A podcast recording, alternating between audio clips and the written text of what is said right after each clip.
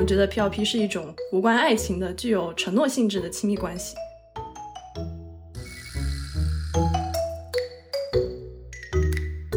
我觉得恋爱关系中会有很明确的这种阶段，但是对我们来说没有这样的模板，所以我们就只能按照自己的两个人的性格啊，还有两个人习惯的方式去慢慢摸索。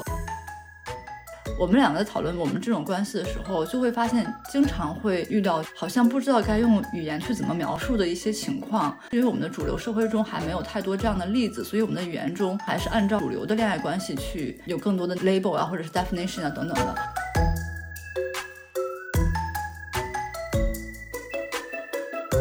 我也没有信仰上帝或者怎么样，但是我有时候会去想说，到底是不是有什么神秘的超自然力量？就怎么会有这么。巧的事情发生在我的身上，而且这么幸运。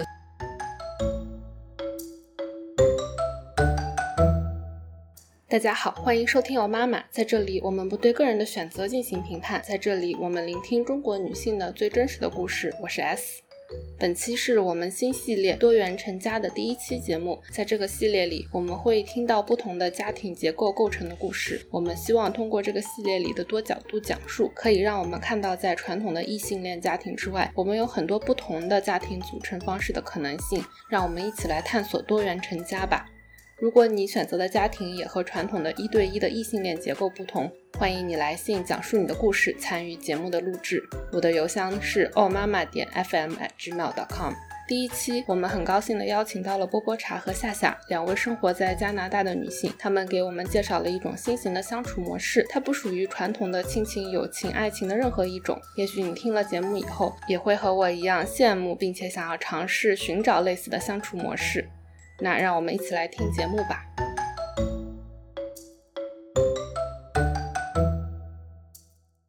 大家好，欢迎收听新一期的《哦妈妈》，也是我们这一季的第一期。非常高兴的请到了波波茶和夏夏来和我们分享他们俩的生活体验。那我们现在就请他们俩和我们打一声招呼。大家好，我是夏夏，我和波波茶现在在加拿大，我们两个现在处于一种 platonic life partnership 的关系中，中文也可以叫柏拉图式生活伴侣。大家好，我是波波茶。我之前就是看到 Simona 你发了这一季节目的主题嘛，上面就有说到说多元成家有不同形式的这种多元成家方式，我就很开心的把这个发给了夏夏，说你觉得我们俩算是这种多元成家吗？仔细看一下，发现海报上写的说好朋友成家也算是一种，所以我就觉得我们可以给你发个邮件，看一下能不能来录一下节目，因为我们觉得这个关系好像不太被人知道，而且我也没有看到中文网络上有过多。的对这种关系的讨论，所以我感觉来你们的节目来讲一下这个事情也是很有意义的。对我们很期待今天的对话。关于这个关系到底是什么，之后我们也会解释一下。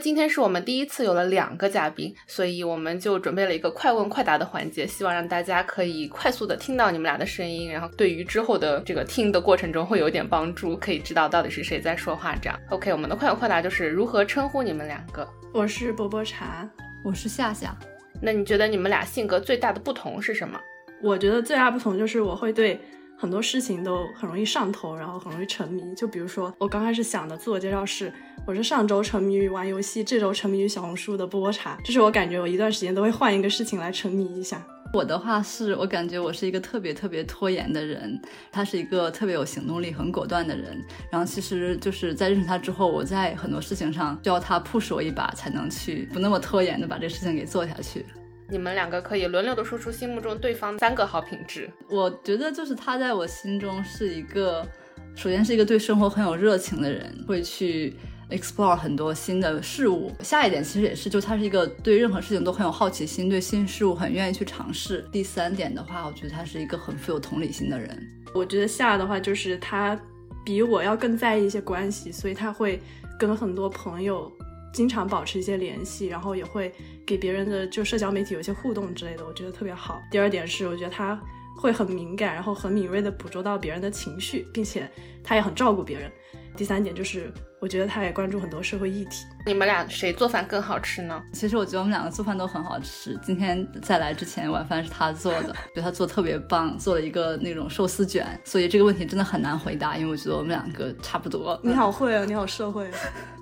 那你们俩最喜欢在一起做什么事情？我的话就是我们两个因为住的比较近嘛，所以经常就是饭后去下楼散散步干嘛的。然后很喜欢跟他一块儿散步聊天，尤其是聊天的时候就讲一些八卦呀什么的，然后说一些没有意义的垃圾话，是一天中最最开心的时刻。嗯。说得好，我觉得我们比较喜欢一起就是逛书店，因为我们两个后面也会聊到说我们两个认识也是跟书有关的。还有就是我们也很喜欢一起买菜做饭，今天刚刚就一起去买菜。对，嗯，然后最后一个他也提到就是聊一些八卦，然后吐槽一些事情。对，嗯，那我们快问快答的环节先到这里。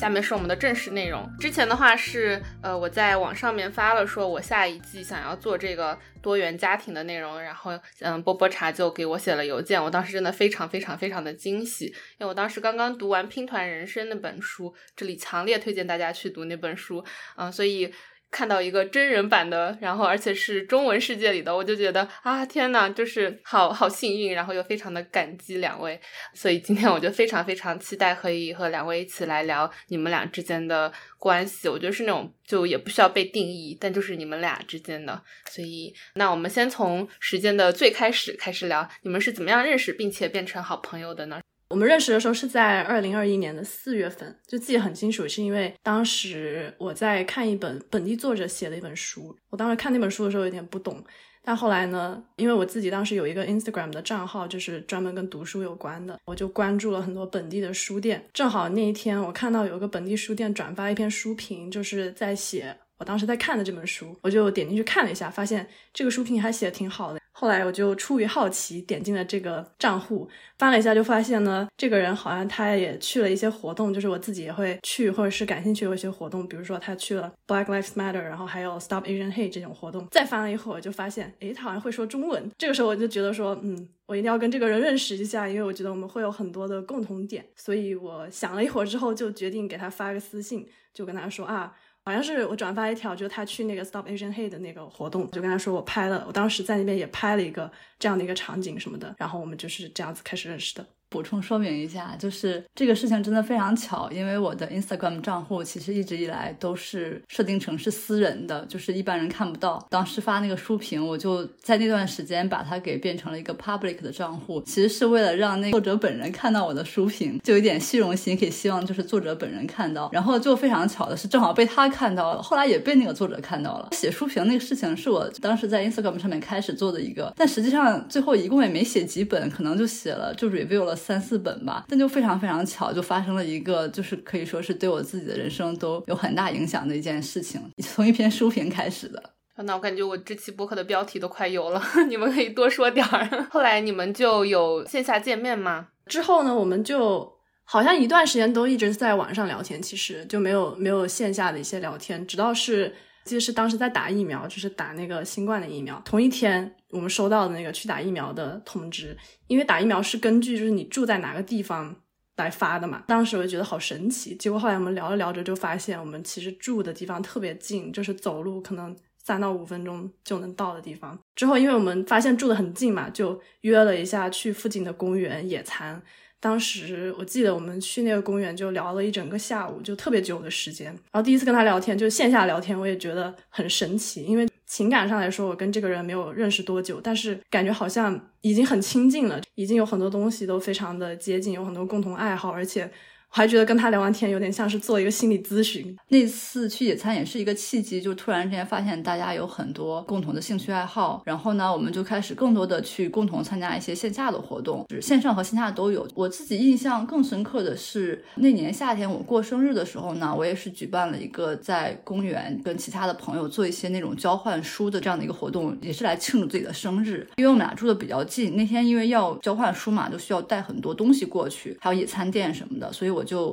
拜托他跟我一起，所以他那天就从头到尾整个活动，他是一直陪在我身边。然后到结束之后，就其他朋友大家可能就都分开了，也晚了，我们两个一块就去吃了一个涮涮锅。吃那个涮涮锅的时候，我就在那一瞬间突然间觉得特别幸福，说哇，就是有一个就是这么好的朋友陪了我一整天。自己也过生日嘛，本来就挺开心的。那个事情我也是印象蛮深刻，嗯嗯。然后那个事情对我来说印象比较深刻的是，当时因为他过生日，然后他又请了很多很多他的朋友。好像几乎你的所有朋友好像都出现了，他就把他的朋友特别无私的就一个一个都介绍给我认识，我就觉得说好像第一次在这个陌生的城市，就是有一种啊，突然有一个同文层，就是认识了很多好像志同道合的朋友，我就觉得特别感谢他这一点。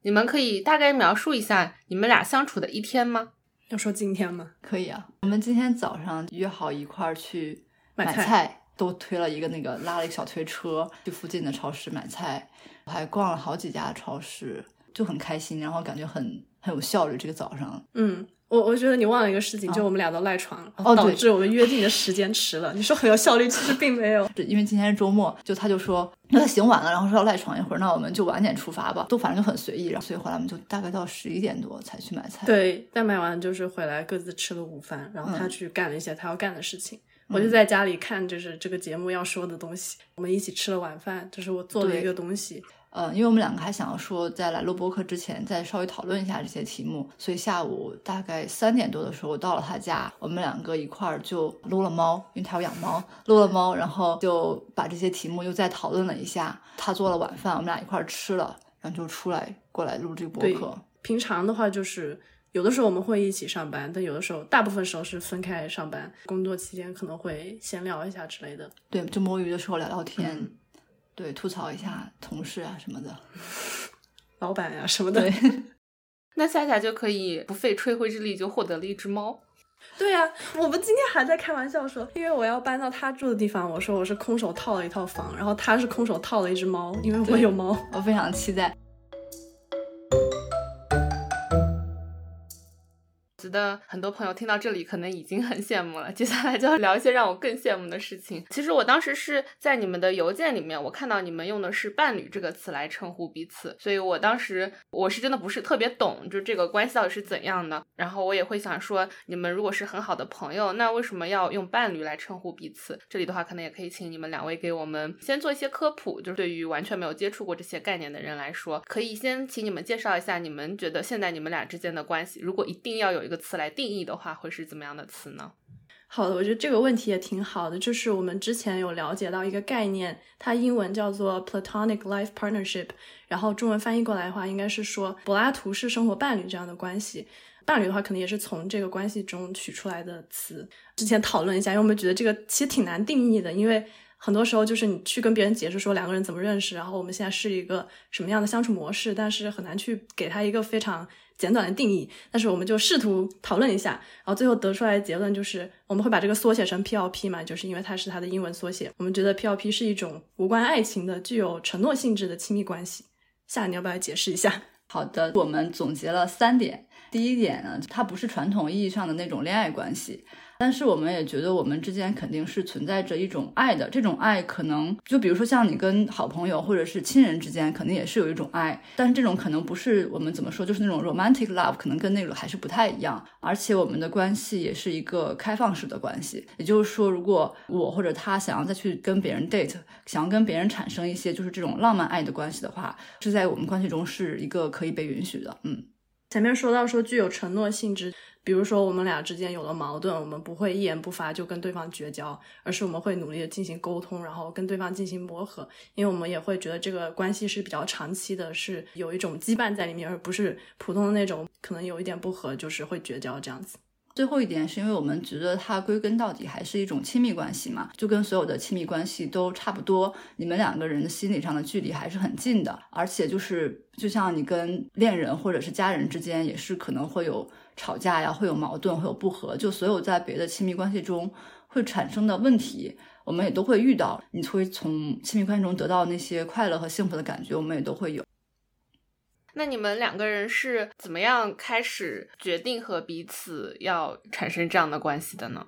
其实我们好像是在二零二二年初的时候开始讨论这个事情的。我刚开始是在 TikTok 上面看到一个视频，当时那个视频特别的火。有一个女生刚开始在新加坡，然后另外一个女生在美国，他们在疫情期间一直有跟对方有非常紧密的联系。然后那个视频拍的就是在新加坡的那个女生来到了在美国这个女生的城市，好像是在 LA，然后他们就在机场，就是非常。激动的拥抱在一起的那个视频，然后他就说，我忘了他字幕是说什么，但大概有提到说他们是好朋友的关系还是怎么样的，我就觉得很好奇，之后就去了解一下这个关系，因为那个在美国的女生她后来也写了一些文章去解释他们俩这个关系，然后这就是 P L P，嗯，好像当时就是我们俩在看电影还是怎么样的，看完之后就突然之间，我们就聊着聊着，我突然间就想到 PLP 这个东西，然后我就当下就冲动跟夏说的这个事情。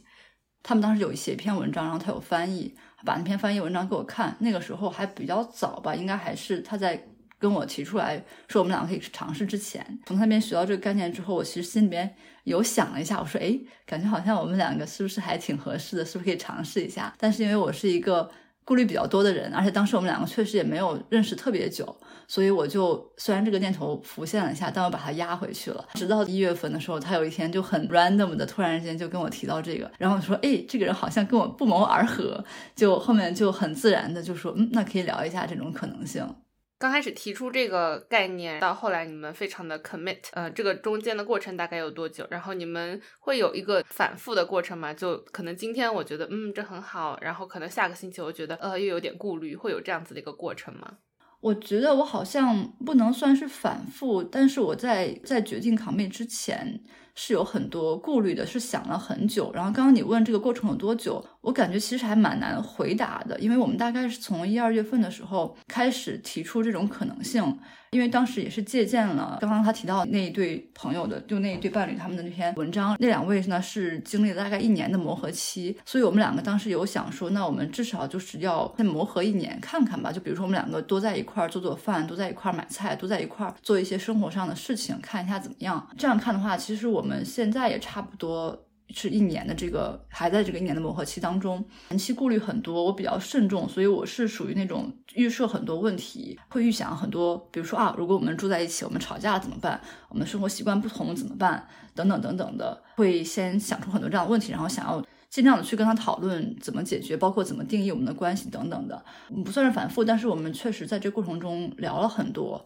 包括对方和自己的一些过去的关系啊等等的，就聊很多，可能是一个。逐渐慢慢的下定决心的过程，我也挺同意他说的这个逐渐慢慢下定决心的过程。呃，但是确实在磨合中间，我觉得我自己是有一些可能可以称为反复的感觉，因为可能我自己在心情不好的时候会很需要个人空间，所以。我有的时候跟他有一些矛盾，或者是我自己心情本来就不好的时候，我就会觉得说，那如果我很需要这个个人空间，那我以后如果跟他住在一起，或者跟他生活在一起的话，这个个人空间有没有可能就消失了，或者怎么样的？但是我觉得我们在磨合的过程中更加了解彼此，所以可能我的这些顾虑会更少一些。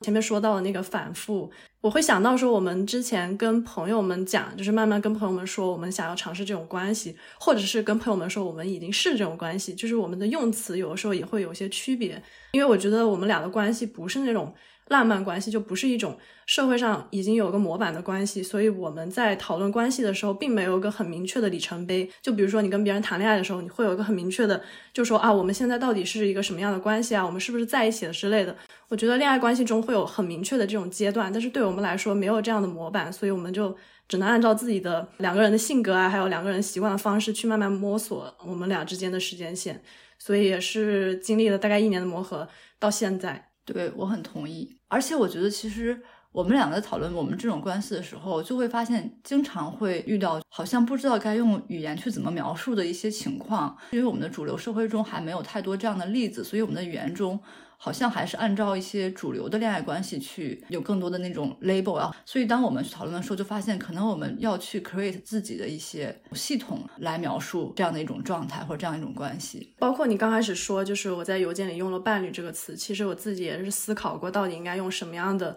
词去称呼下嘛。虽然我们是朋友，也是好朋友，但是好像他已经不足以去表明我们俩关系的特殊性。我觉得“伴侣”这个词其实它是。也是经历了一个更加包容的过程，因为刚开始他可能只是指那种异性恋伴侣，现在就同性恋伴侣也可以用这样的词，甚至如果你不在一对一的关系里，你也可以用这样的词。所以我觉得，那为什么这个词不可以用来形容我们这种非浪漫式的伴侣关系？之后我就想说，我可以慢慢的开始使用这个词。但是确实，如果说我们。现在跟很多人讲说是伴侣关系的话，可能确实是会让人觉得，那你们两个是不是在谈恋爱等等的？就我觉得这个伴侣这个词现在还是从主流意义上来说，还是更多的跟恋爱关系绑定在一起。在你们去年一月份开始讨论这个事情之后，你们俩之间会像你们刚刚也提到说会有一个磨合的过程嘛？你们觉得在这个一年多的时间里面，有没有哪些事件或者时间点是让你们觉得说对于你们的关系有了进一步的认识的？我觉得这个问题特别好，自己想到的第一个时间点可能是去年五月份的时候，我们跟几个朋友一起去露营，那可能是第一次比较长的跟朋友在一起相处，就是一天多的时间。那个时间过程中，可能也有大家喝酒啊，或者是玩的比较嗨的时候，我就感觉当时其实我们都对对方在。人群中的一些行为，或者是说的话，有一些想法，就或者是有一些情绪吧。但是我们可能就是没有当场的表达出来嘛，因为感觉朋友也在的那种社交场合，其实不太适合进行这种比较私密的对话。我记得是我们回来以后，有一次我们打电话的时候，当时夏就跟我说了一些跟露营有关的事情，就是在露营期间发生的一些事情，让他产生了一些情绪。我就觉得其实挺。挺震惊我的，因为我在过去的亲密关系中一直是一个比较回避的那种性格，我可能自己心里有一些不太舒服的地方，或者是有一些情绪的话，我都不会去很快的把它表达出来。我可能就会觉得说这是很小的一件事情啊，不用把它说出来。就是可能说出来以后，对方还会觉得你为什么这么的难搞啊之类的。所以我觉得他能很直接的表达出这些东西，对我来说是一个很好的启发。然后因为他很直接跟我说了这些东西，我也跟他说了一些就当时有的一些情绪，所以我觉得我们俩就很好把这个情绪表达出来。可能当时就只是一个想让对方知道这些事情发生了，或者是只是想让对方知道我们有这样的情绪，但是其实说出来之后会觉得轻松很多，所以我觉得这是对我自己来说沟通方式上面一个比较大的震惊吧。就当时一块去露营的朋友，说不定也会听这期节目，所以我要就 clarify 一下，我们两个当时沟通的这个情绪都是我们两个之间的，不是说我们对别人产生了情绪，然后跑过来就是跟对方讲。但实际上，我当时看到这道问题的时候，我想的是完全。不一样的一一个场合，我觉得还挺意外的。我就对他来说，露营是一个好像是一个改变的契机，但对我来说是就同样还是那一年夏天。后来我们两个去参加了我们这边的这个 Pride 的那个游行，游行那天就也是就很多朋友嘛，大家一起就其实很多说我们两个彼此产生情绪无法沟通，可能都是因为是我们在跟别的朋友都同在的情况下，然后这个时候就不太容易直接跟对方讲出来嘛。有点好笑，他当时他吃一个一个人，然后呢，他就去跟我们另外的一个共同朋友在那边就是巴拉巴拉讲这个事情，然后我当时就感觉还是对波茶还是有些占有欲，友情的那种占有欲吧，好像就我觉得说有点吃醋，就说哎，你为什么这个话你又没有过来跟我讲，然后你过去跟别人讲，而且本身那天是夏天嘛，很热，我们又是游行走了很久，就体力也是一个快要到崩溃的那种那种边缘，各种原因加起来，我就觉得我那天情绪就是特别的不。不好，然后呢，他应该也感觉到了。后来我们两个在回家路上就不太对，到了他家，我们就稍微就是聊了一下，但是明显那天大家没有把这个事儿给就给聊明白，然后就各回各家。各回各家之后呢，我开始就还是会有网上的这些聊天嘛，但我就会觉得说。好像他对我变冷淡了，还是怎么回事？就感觉哪里有变化。我就是一个很容易焦虑，然后就想法很容易走极端的人。那个时候我就特别的害怕，我就想说说完蛋了，我要把这段关系搞砸了。这还说什么要开启一段什么伴侣关系？结果这才这才什么时候就就感觉要要不行了。而且因为我们两个当时已经有一个比较固定的这种共同朋友圈子，我当时想的特别极端，我就觉得说完了，我要是跟这个人的这种关系处不下去了，我跟别人的关系可能也处不下去了，我就要隐姓埋名。然后搬到另外一个城市，把我的什么社交媒体全部都注销，重新注册一遍。就当时会产生，就自己在家产生很多很搞笑的想法。但是后来有一天，等我的自己的情绪稍微平静下去一点，其实我们我们中间也不是说没有聊天，就我们每天每天还是有在聊天，只是就是感觉那个。气氛不太对劲，我们俩肯定也共同都感觉到了。那几天情绪稍微过去之后呢，我们应该是是我先给你写了一封信吧，还不是手写，是打字电子信，写了一封这个发给他，写的挺长的，就把就这几天这些心情变化等等的梳理了一遍给他看，他就看了之后还会给我旁边加很多 comments，然后会回应我提到的一些问题。说了一些就还就让我事后想起来感觉挺感动的话，那一次事情就就化解了，而且我们两个就感觉通过这样的一个交流，反而好像对对方更加了解了，然后就他也知道我情绪化的时候是一个什么样子，然后我们也探索了一个这种写小作文式的交流方式。就那一次，其实也是我第一次亲身的感觉到他情绪很多的时候是一个什么样子。我当时其实还是带入一个跟之前亲密关系中的跟别人有亲密关系的时候的那种想法，就是我觉得好像别人有情绪的话，那就是我要来负责，就是他如果有情绪，那就是我做错了什么事情，所以我要去进行一些改变。那个情况之下，我就感觉有点。有点承受不了的那种，有点呃复合了。后来我也意识到，就是其实这段亲密关系中的对方已经是一个不一样的人，所以我不能再拿以前的那种亲密关系中的习惯去对待这个新的人。他就不是一个感觉说好像一定要我为他的情绪负责的这种人，而是很多时候我们只是需要把那种情绪给沟通出来，这样就会对我们的关系产生很大的改进。这里的话，既然已经聊到了会有和之前的亲密关系不同的呃一些地方，可以聊一下你们之前有过的亲密关系是怎样的，比如说对方的性别之类的，我觉得可能会有人比较好奇吧。之前的关系，那对方的性别就是就是男的嘛。和波波茶的关系和跟这男生谈恋爱的时候关系还真的是有蛮大区别的。之前跟一些男生肯定也是会出现矛盾啊等等的，然后我也会有情绪，在跟他们沟通出来我的情绪，或者说我提出来自己，我说哦这个事情就是你可不可以改变一下你的一些行为啊，或者说习惯呀怎么样的，就对方就是基本上没有什么改变。或者说他们改变了一小段时间，然后很快的就又回到了之前，然后我就感觉好像我说的话，对方只是把它当成耳旁风，就我觉得自己没有被在意嘛。跟波波茶有一次是也是一个蛮小的事情，我们两个都在长毛象上，我就发现他发东西，我就会很快的去给他点赞或者评论。我发东西，他就好几天都不看，我就发好几条，然后发现说他怎么都连点赞都没有，然后我就感觉说我被无视了，很伤心。当时我们两个已经磨合到了一个有情绪可以相对来说比较容易的沟通出来的一个阶段，所以我本来还想等到某一天见面的时候跟他讲，但是后来有就那天早上起来我就很不高兴，就直接跟他打电话讲，他当时也就是跟我。我解释，你可以解释一下你当时为什么这样对哦，对，就是这时候就要把锅狠狠的甩给长毛象。就是有的时候我的主页上很多人的消息就不会出现嘛，所以有的时候就没注意，或者是自己没刷到，就是没看到他的消息。另外一个原因就是我觉得长毛象是一个跟网友互动的空间，就我觉得我跟他已经有很频繁的交流，所以可能我们就不需要在网络上还有那么。经常的互动，但是后来他跟我说他有这些情绪之后，我就给他设置了一个那种提醒嘛，就是他每次发读文我就都能看到，也会经常给他点赞嘛。因为我刚开始是就是好像我自己的一些行为模式就跟他的一些情绪产生了碰撞，然后我也会有一点觉得说那是不是有点麻烦这样子的话，但后来我又觉得说好像。其实他在意的就是一个很小的事情，那如果这个事情我可以很容易的做到，我就可以去做这个事情，也没有什么关系。这一点其实我挺感动的，因为我跟他说完之后，我就发现他有改变嘛，就我基本上发什么东西，他都会来看一下，点赞或者 comment 一下。他也没跟我说他开了那个 notification。有一天我们俩在一块儿，然后发了一条长毛象，突然间他手机响了一声，我就说哎怎么回事？我那个时候才发现他给我开了一个这个提示，我当时其实真的就还挺感动的。嗯，也就挺好玩的，因为我之前交往的也是男生嘛，之前的亲密关系中有一些不太好的习惯嘛，就比如说刚刚提到的那些，可能会觉得说别人情绪要我来承受，这也是因为之前有一些前任冷暴力之类的，就让我有这种想法。但后来跟他的关系，我会觉得我们沟通方面肯定是很好的嘛，好像也不会有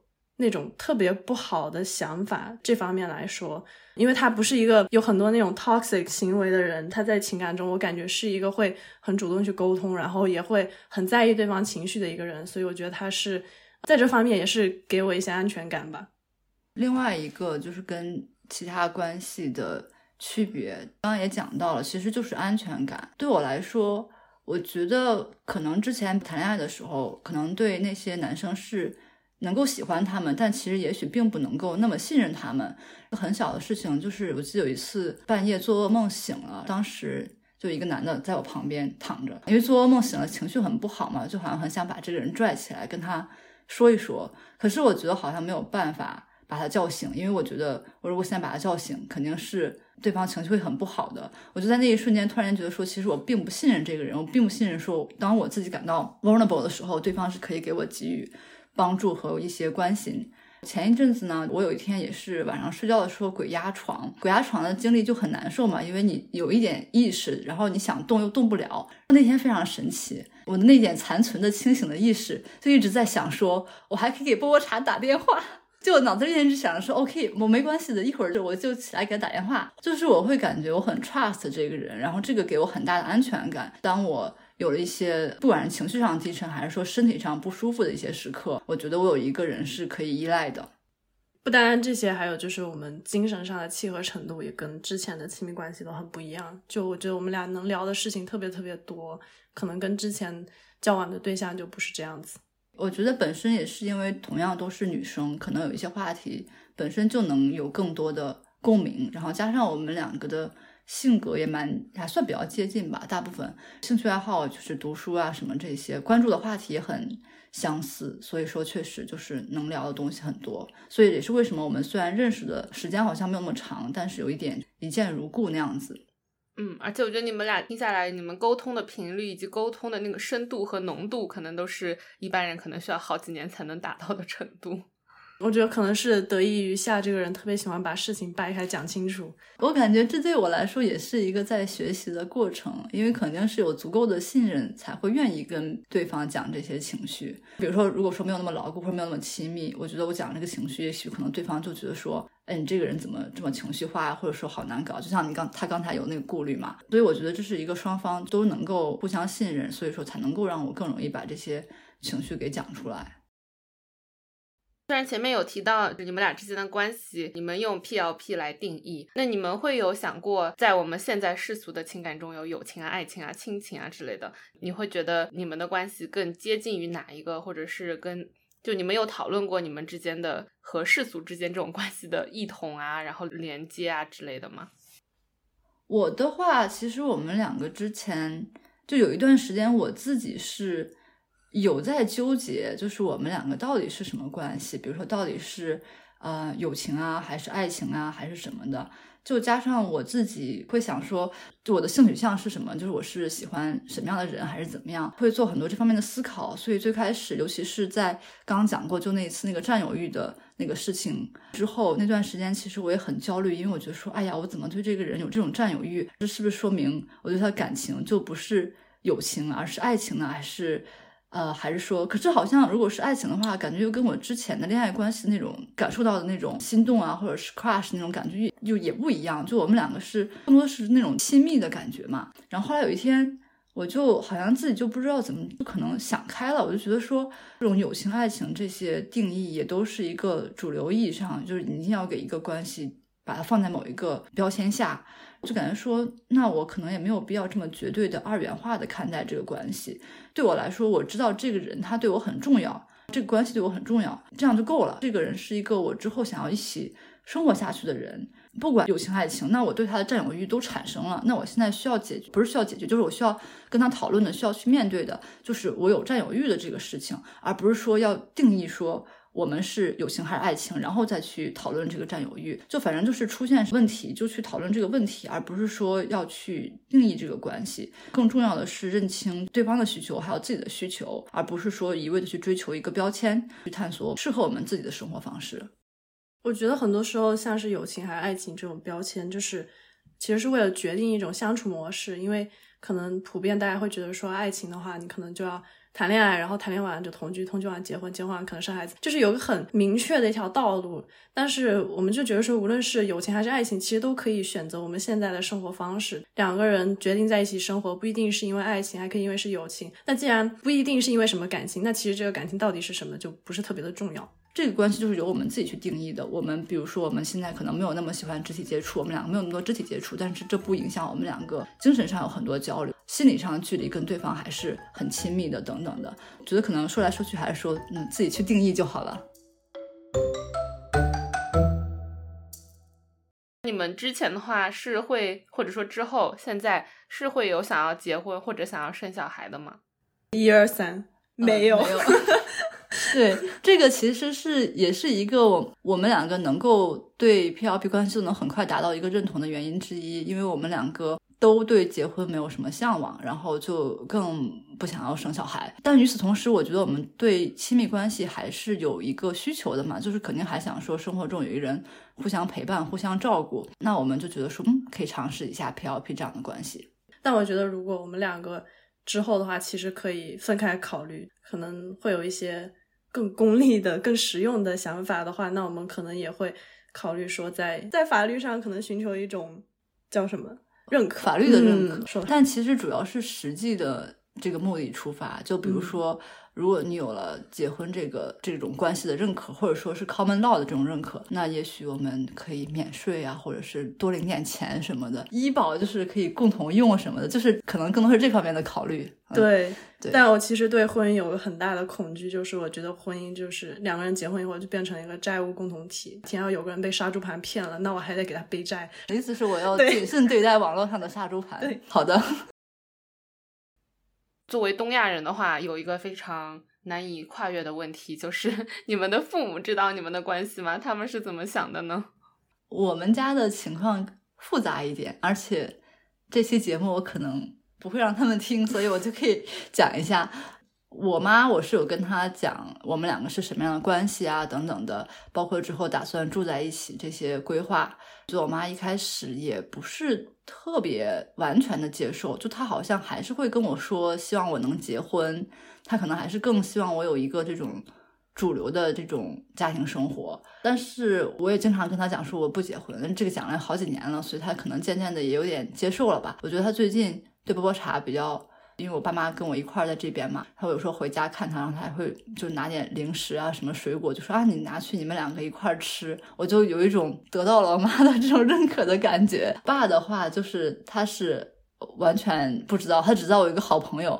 对，他就觉得我们两个就是好朋友。我们不是接下来计划会搬住在一起嘛？那我可能也就会跟他讲说，我就是跟我的朋友住在一起，因为我知道我爸有更强烈的希望我能够结婚的这种心心愿，然后他也会。之前试图跟我张罗相亲对象，但是遭到我的激烈的拒绝。但是目前，因为我感觉跟爸妈讲这个关系的概念真的也挺复杂的。如果说我们我们是同性的那种有恋爱关系的情侣，那这是另外一回事嘛，就是跟父母出柜，我觉得很难让他们去理解为什么我要选择跟朋友住在一起，我都不去结婚。所以说，目前我还没有。打算跟他们完全的互相理解的过程，也许时间长了，如果他们能看到我我现在这样生活很快乐，我觉得他们应该也慢慢可以接受和理解。嗯，我爸妈跟跟他爸妈不太一样，我爸妈可能会更开明一些。之前翻译的那篇文章，我主要也是想说这个东西有点难解释，所以我就翻译一下这篇文章给我爸妈看一下，让他们了解这个概念。我是先给他们发了这个文章之后，跟他们说我跟夏可能想要考虑进入这样的关系。我爸妈当时也是问了一些问题嘛，就比如说你们为什么觉得自己不是室友啊？这跟室友有什么区别啊？为什么不是好朋友，而是要有一个标签之类的？你就跟他们聊。之后的话，其实我爸妈的想法主要就是说，如果我自己觉得开心的话，就可以去尝试一下，所以他们没有很强烈的反对啊，或者怎么样的。对我现在想到，你可以跟你爸妈说，我可以督促你少打游戏。你好可怕呀！加分项。波波茶的父母还挺好的，但是我觉得他提的那些问题也都很好吧。我觉得是像我，我也会有那些问题，就是想要去了解你们到底为什么觉得自己不会想要选择一个更加主流的一个关系。这样，我也理解，就是可能父母会对这些有种种的顾虑吧，因为这样的关系也挺新型的，而且可能在嗯他们那一代人看来，可能结婚还是一个更稳固的选项。就我妈会觉得说，哦，那那那万一你跟你的朋友现在是这样说好了，那万一谁有一天恋爱结婚了，或者说呃你们住在一起时间长了，性格不合了怎么样的，他就会有这样的顾虑。其实我觉得他顾虑肯定也是出于为我考虑的这样一个角度嘛，嗯，所以我还是想说，那我也不用强求他们一下子就理解，就是慢慢的让他们看到我现在过得很开心很快乐，而且有人就是陪着我呀，有人我们互相照顾，这样子，我觉得。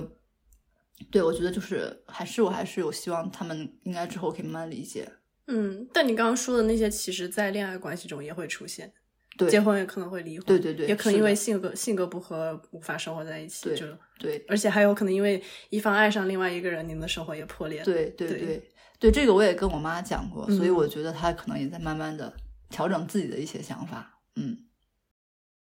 你的年龄可能跟我差不多嘛，也是三十岁左右。现在国内的话，不是会有一些，可能还是比较少，但是大家都会就喜闻乐见形式的，就说，比如说你五六十岁的一些阿姨们，然后她们想要组团养老，我觉得如果你把年龄放到五六十岁的话，就会觉得嗯，这个很合理啊，就很开心。然后之前国内有些什么装修节目，我记得有一个也是帮助几个阿姨，他们在云南有一套房子，然后帮他们一起装成那种可以几个人一起住的那种房子。如果把我们的年纪放到五六十岁，就会觉得这个事情非常非常的合理，你们就住在一起，然后嗯互相照顾。但是感觉好像如果把它放到三十岁的女人身上，就会觉得是不是有点奇怪？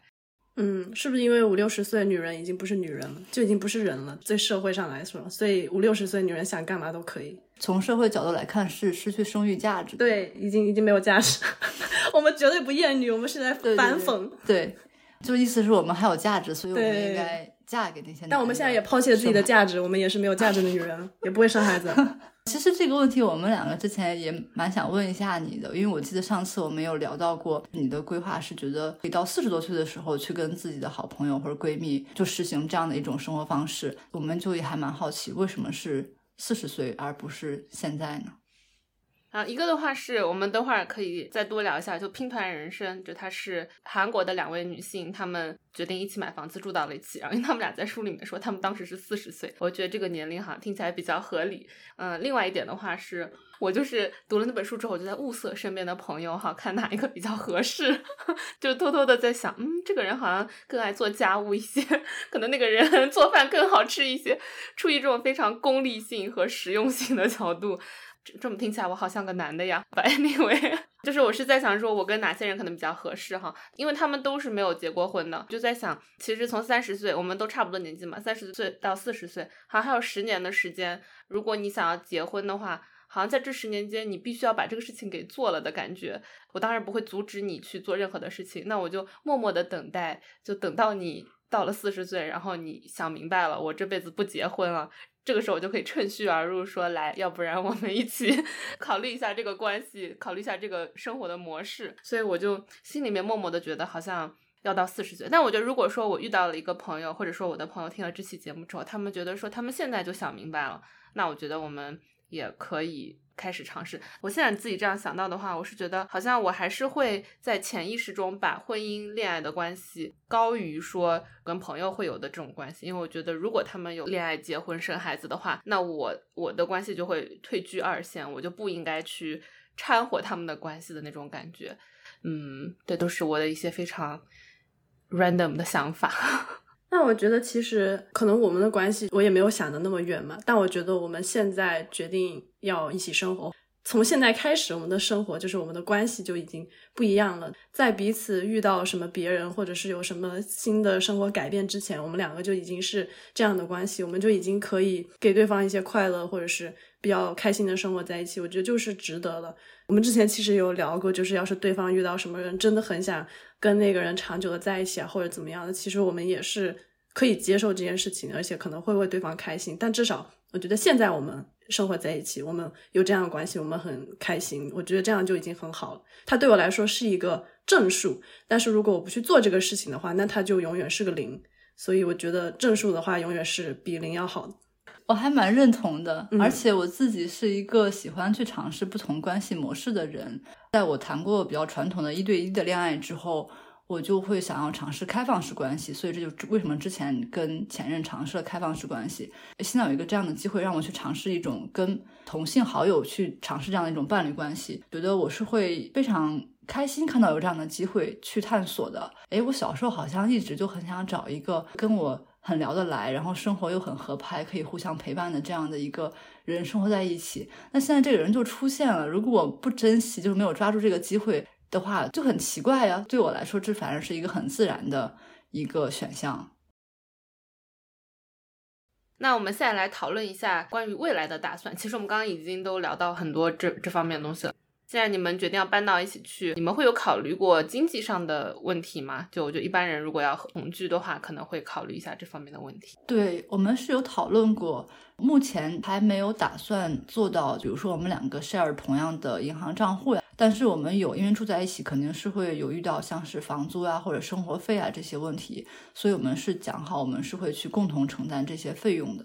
对，其他的好像没有太多过多的考虑，因为其实我们两个现在都处于比较经济独立的状态下，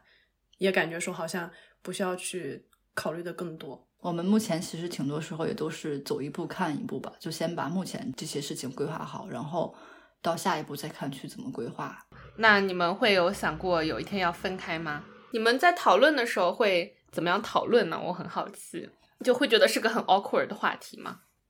好像没有会。对，但也没有正式的讨论过这个东西。因为我是一个挺焦虑的人，所以我其实已经预想了很多很多画面，我都预想好我自己已经，什么改头换面搬到另外一个城市，嗯，就是那那那是开玩笑了，但实际上就我是有想过吧，我是觉得说，如果我们两个，比如说十年之后有一个人想去另外一个城市生活，或者说有一个人想改变一个生活方式，比如说万一我突然间想要去乡下隐居种种地，这也不是没有可能，那可能就。会考虑分开住，但是我觉得是否共同住在一起，好像也也不完全是定义我们关系的那个核心嘛。就是如果我们住在不同的城市，但是我们还能每天频繁的聊天，然后互相跟对方分享一些生活中的事情啊，然后自己的情绪啊、想法等等的，那我觉得我们这个关系还是可以维系下去。对我我也想到了这一点，我也同意他刚刚说的，而且我觉得。就算我们之间出了什么问题，我能想到一个问题就是，可能因为我们住在一起而产生了某些矛盾，那就像他说的，可能可以考虑不住在一起，但还可以保持这种朋友关系。然后另外一种可能就是连朋友都做不来，觉得连朋友都做不来的话，那可能就是因为我们俩的思想上产生了什么很大的分歧。我觉得这是对我来说一个不能跟一个人做朋友的原因。但是我们两个现在的这种沟通频率，好像不可能出现说某一个人突然某一天他有一个什么让我很不能接受的想法，所以我觉得这个也不太可能。就如果我们保持现在的这种关系的话，其实我觉得还是不太可能会有分开的这种情况。当然也不是说不可能，但是可能就是出现了问题之后，我们会相应的去面对。但也不是说好像这种分开是一件很不能接受的事情，因为我觉得我们。不管怎么样，都还会是朋友，这就是我们刚开始的那种情感基础。还是非常想要来聊一下《拼团人生》这本书，因为嗯，我相信你们俩也看过，我也是前段时间看了，还我还读了两遍，非常强烈推荐大家去看。他们俩的话也是从网友发展到了现实生活中的朋友，不过我觉得他们俩可能跟你们有很多的不同吧。比如说，其中一个不同就是他们并没有说想要给他们的关系加上任何的定义，他们其实从头到尾都没有怎么来定义他们的关系，他就是说他们是好朋友，他们就一直用的是同居人来指代彼此，但并没有再往上面讨论更多的。意义，嗯，但我觉得你们俩可能在这方面会讨论的更多一些。嗯，对，确实，因为我们两个也看了这本书，然后我们也非常喜欢，也其实能够看到很多相似的地方，就是包括嗯他们的生活习惯的冲突啊，他们之间的磨合等等的。我确实就是当时看的时候也有一个疑问，就是感觉好像他们没有，他们好像就是只是觉得对方跟自己就是好朋友，比较简单的这样一笔带过，好像也没有特别的去探讨他们的关系。对，这也是我蛮好奇的，他们有没有思考过彼此之间的关系，还是就是觉得说是两个人住在一起？因为他们刚决定住在一起就一起去买房，我觉得是一个特别特别大的承诺，是我无法想象，就是你跟一个还没有住在一起过的人就要住在一起，而且还买了一套房，就不是那种可以说搬走就搬走的。你们在读那个书的时候，最受触动的会是哪些地方吗？我是觉得他们一起去看房子的那一块，有一段是我很喜欢的，就是其中一个人好像是比较喜欢那个地方，然后他就带着另外一个朋友一起过去，在那边的时候，他就很担心他的朋友会很不喜欢这个地方。出来以后，他的朋友也确实说那个地方很暗啊，还有什么的。但是后来那个朋友就说，我也很喜欢这个地方。书里面是写说，瞬间我仿佛听到世界上所有悬铃木的树叶同时摇曳的声音。就我觉得这一段特别的浪漫，但它不是一种爱情的那种浪漫，而是一种就是朋友之间的那种生活中很打动彼此的那种瞬间。这一段我也有印象，但是特别触动我的是另外一段。然后当时是因为是波波茶，他先看电子书，看的差不多过半的时候，他就把这个借给我了，所以我当时也是用他的电子书看。我看的时候呢，就已经他就已经有各种划线了嘛。那我我有一次就看到一个他的划线，然后划线的内容是一个人虽然也能幸福，但既然决定让某个人进入自己的世界。就必须照顾彼此的感受与状态，为此付出努力。当时在读到这个划线的时候特别感动，因为我突然想到说，波波茶在看这本书的时候，在画这个线的时候，肯定想到的是我们两个这个关系和我们两个之后怎么相处。我看到他的画线的时候，我也是在想着他这一瞬间在书页上的这种交错的心情，就让我当时感到很很感动。你们觉得书里面会有哪些是你们觉得好像嗯没有提到，但你们希望他可以提的更多的吗？一个可能就是他们关系之间的。讨论，或者是他们怎么样去思考和理解他们之间的关系，我觉得这个还蛮有意思的。主要是因为我们之前讨论了很多，但是我觉得这样也可以了，就是他们想要怎么写都可以。觉得看到两个朋友住在一起也是挺好的。其实有点好奇，他们之前有没有面对过，比如说父母的催婚呀等等的。然后我其实有点不太记得，他们两个是都没有结过婚的吗？所以我很好奇，因为我觉得在韩国应该也是一个传统观念比较重的地方，所以很好奇他们跟父母之间有没有冲突，然后以及他们的父母在面对他们这样的关系的时候是一个什么想法。因为从书里边读到的话，好像是觉得他们父母还蛮接受他们现在这样的一个状态，就也是会经常会给他们寄一些吃的啊什么的，所以就让我感觉好像没有一个 struggle 的过程，所以我有点好奇是不是他们的父母是怎么想的。那你有喜欢？他们写的哪些东西吗？呃，有，我就是其实也是跟父母有关。它里边有提到说，他们两个可以像就是结婚的伴侣那样子互相陪伴，但是他们不用去履行一些结婚伴侣的义务，就可能什么逢年过节不一定要去去看望对方的父母呀等等的，而且会感觉他们跟对方的父母关系很轻松。可能对方的父母就是送吃的，然后就说：“哎，你要给那个谁谁也也吃一点啊什么的。”或者或者我记得那个谁谁好像很喜欢吃这个东西，所以我就多寄了一点怎样的，就不是那种形式上的说，好像什么婆媳关系那种，说我一定要对老人尽孝等等的，就这点让我感觉很很自然很轻松。我比较喜欢他们两个人写他们之间碰到的一些问题、遇到的一些矛盾，以及他们怎么样去沟通啊之类的。我觉得特别有共鸣，就比如说他们有一个人就提到说，呃，跟同居人一起生活，争吵以后是为了彻底忘掉，因为他们需要把这种情绪的通道给畅通，不然的话，他之后可能会有更多的事情就把他们之间的关系给堵住。所以我觉得这点其实我也是我对沟通的一个感觉。我好奇，s i m o n a 你有没有特别喜欢这个书里的哪个地方，或者是他们写到的一些什么？他们会不断表达对。对方非常强大的肯定，嗯，我觉得那种会给大家带来很多安全感。另外一点，其实就他们也会提到很多的朋友，后来就慢慢的变成他们的朋友也搬到跟他们在同一个小区或者在住处非常近的地方。我觉得就他们两个人的关系已经让人很羡慕。然后他们还有一群年龄也差不多、思想非常 open 的朋友，然后每天可以一起玩。我就觉得这个事情就已经让我觉得非常好。对，我也会好奇，因为你们刚刚有提到说在本地也会有个朋友圈，那你们的朋友圈大概是怎么样的一个相处模式呢？他们对于你们俩的关系会有什么想法吗？我其实，在读《拼团人生》的时候，也有就是观察到这个跟我们类似的地方。我们也有很多朋友住的离我们蛮近的，可能时不时的出来一起吃饭、喝酒、聊天。或者是看电影啊，或者参加一些别的什么活动，我感觉我们也是，就是慢慢的后来就跟大家讲了我们的关系，大家也都挺 supportive 的，就也也没有觉得说这个很奇怪或者怎么样，好像很自然的就接受了这样的一个事情。对我也觉得很幸运，就是能够在异国他乡这样的地方吧，有能够遇到这样的一群朋友，觉得他们就是会营造一种 community 的感觉，让我觉得也是更有安全感。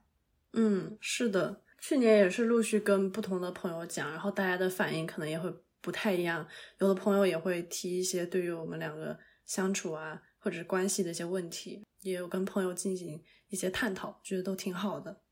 而且我们在这边其实有认识一些朋友吧，也算是朋友圈，嗯，女权啊或者是酷儿的朋友。总结来总结去就是两个字：羡慕，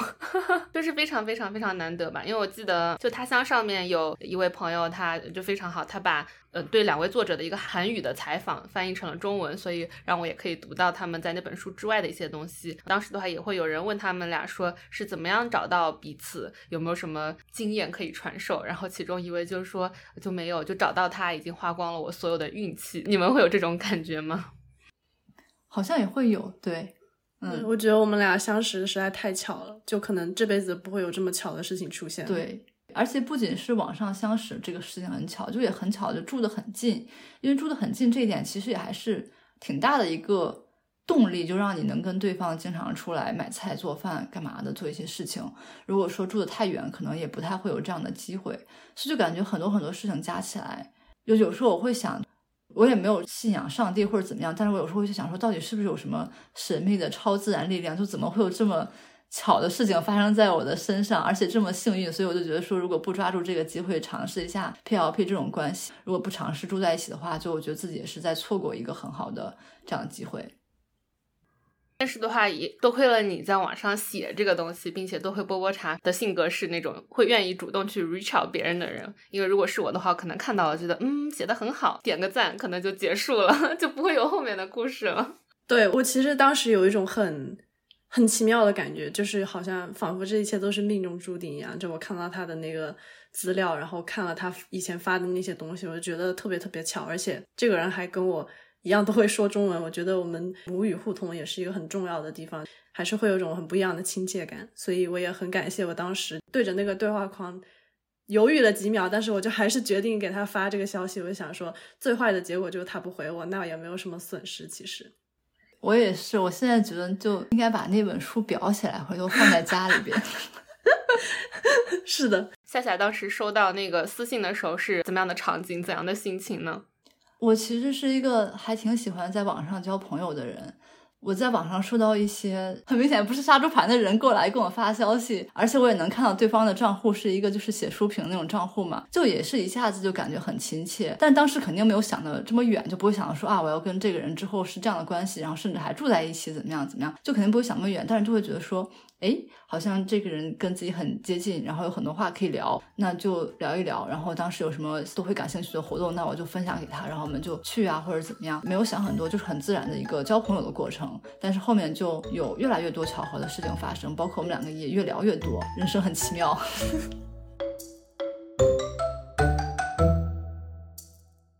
会有很多女生听到这个节目，然后她们可能原来没有想过可能有这样子关系的一个可能性。那你想要对可能会有点兴趣，然后正在考虑这样关系的女性，有没有什么意见啊、建议啊，或者是呃一些话想说的？我快点加入这个邪教吧。其实也不是啊，就是真心话，就是我确实感觉，如果说你是一个想法不太一样的，或者说没有那么想要遵循主流的这种生活方式，没有那么想要去结婚生子的这样一个女性，但是你又渴求有一段长期的稳定的亲密关系，那我真的感觉 P L P 这样是一个。很好的，就是另外的一种生活方式。就其实我有时候去超市买菜干嘛的，然后看到有那种两个女生一起推着车买菜，就心里想说，嗯，我觉得这两个人好像还挺适合尝试这种 P L P 的，就好想印小传单，超市里边看到这样的人就发一个传单给他们。之所以就当时报名，也是想要把这个概念推广科普一下，然后也希望有更多的人可以来尝试。对，因为我觉得《拼团人生》这本书前段时间出来也是挺火的嘛，就大家看了其实都会觉得挺好的。那我们现在就是站出来告诉大家说这是有可能的，然后你是可以去尝试这种关系的，而且可能就是试一试吧，不试一下的话你也不会知道。但我要要补充一下，我们两个现在也是那种就走一步看一步的状态，而且在我看来，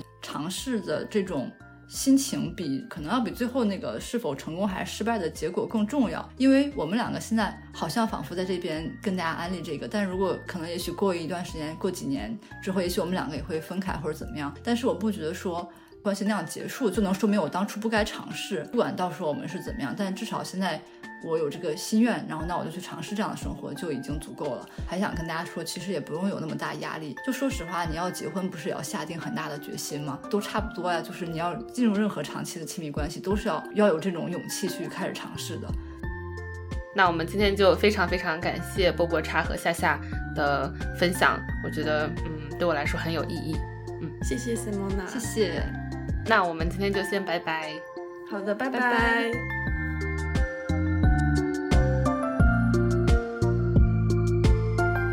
以上是本期欧妈妈的全部内容，感谢你的收听。如果你对于多元成家系列有任何的建议和想法，或者是对波波茶和夏夏有任何的问题，欢迎你写邮件给我，或者在小宇宙的留言区留言。如果你喜欢本期节目，欢迎转发给你的朋友，也许你也会拥有一段健康稳定的、不需要被定义的亲密关系。欢迎你通过 Show Notes 里的链接，在 Buy Me Coffee 和爱发电上给我打赏，支持我做出更多的优质内容。我们后会有期。